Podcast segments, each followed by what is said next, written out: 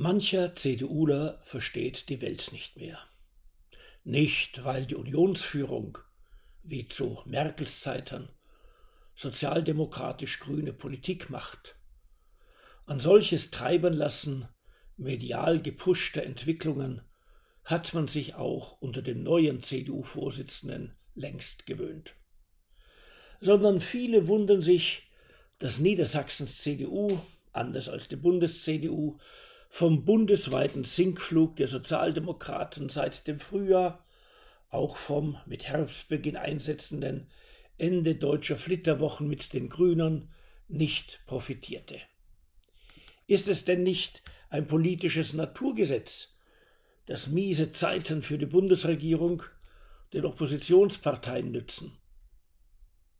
Eigentlich könnten die Umfrage- und Wahlergebnisse der AfD lehren, warum es für die CDU weiterhin schlecht läuft. Denn bundesweit hat die AfD seit dem Frühsommer von 12 auf 14 Prozent zugelegt. In Niedersachsen von gut 5 auf über 10 Prozent. Und knapp 11 Prozent wurden es für die AfD bei den tatsächlichen Zweitstimmen im September.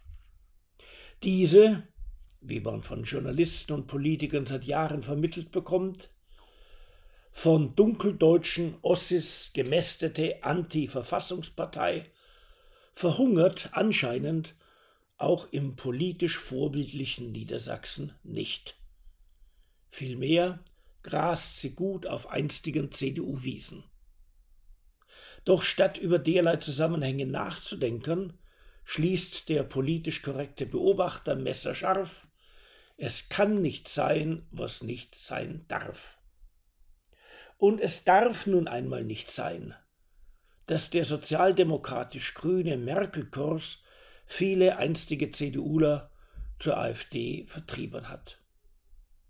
Erkennt man das aber nicht, dann bleibt freilich auch rätselhaft, warum das jetzt offenkundige Scheitern von Merkels sozialdemokratisch grün eingeforderter Energiepolitik Eurozonenpolitik, Russlandpolitik und Migrationspolitik solche Wähler nicht der CDU zuführt, die nun von der Ampel enttäuscht sind.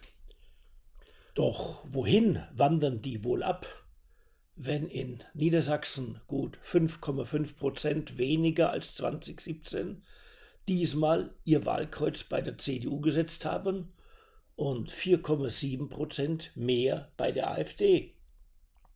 Klar, auch die Grünen legten weiter zu, nämlich um knapp sechs Prozent, und zwar zu Lasten von SPD und CDU.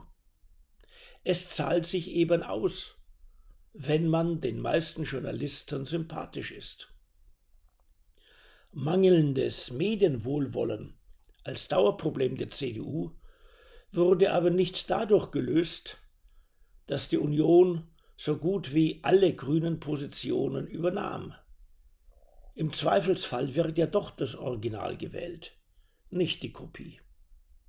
Stimmen gewann Angela Merkel auf diese Weise ohnehin bloß für sich selbst, da viele ihre Partei nur als in Kauf zu nehmenden Kanzlerwahlverein ankreuzten und noch viele mehr mit zusammengebissenen Zähnen bloß als das kleinere Übel. Zum Dauerproblem der Union wird nun die AfD. Zwar ist es immer noch politisch unkorrekt, die Stimmenanteile von Union und AfD zusammenzuzählen, um so einen groben Eindruck über die Stärke von Deutschlands nicht linkem Lager zu gewinnen. Unternehme man das heimlich dennoch, so käme man derzeit auf etwa 39 Prozent nicht linke Wähler in Niedersachsen und auf 42 Prozent bei bundesweiten Umfragen. Zählte man gar noch die Stimmenanteile der FDP hinzu, die von ihren jetzigen Bündnispartnern arg in Mitleidenschaft gezogen wird, dann käme man gar auf knapp 44 Prozent Nicht-Linke in Niedersachsen, auf 49 Prozent bundesweit. Regiert wird aber auf klar linksgrüne Art. Und natürlich sind solche Rechnungen müßig. Tatsächlich zog die FDP gar nicht mehr in den niedersächsischen Landtag ein. Auch ereilt jeden CDU-Politiker der mediale und innerparteiliche Todeskuss, wenn er beim Flirten mit AfD-Lern ertappt wird.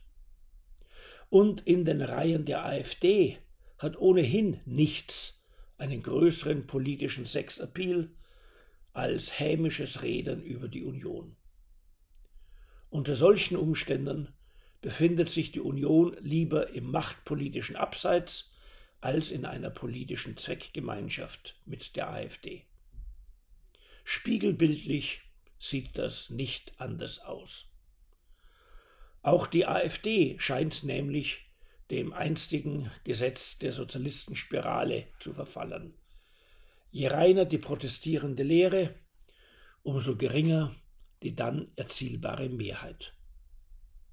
Als Anti-Establishment-Partei wird die AfD jedenfalls keine Mehrheit erringen, die etwas anderes als eine Allparteienkoalition gegen sie hervorruft. Alles in allem sind Regierungsmehrheiten der CDU unter den bestehenden Umständen nur noch mit den Grünen möglich. Deshalb wird jede Stimme für die CDU zu einer für die Grünen. Wer das nicht will und kein Linker ist, der wählt dann die AfD, denn noch einflussloser als das Wahlkreuz für die CDU macht ihn das auch nicht. Eigentlich wären solche Zusammenhänge leicht zu verstehen. Doch die CDU-Führung will wohl weiterhin nur durch neuen Schaden klüger werden, als sie es derzeit ist. Und die AfD scheint sich in ihrer Schmollecke behaglich eingerichtet zu haben.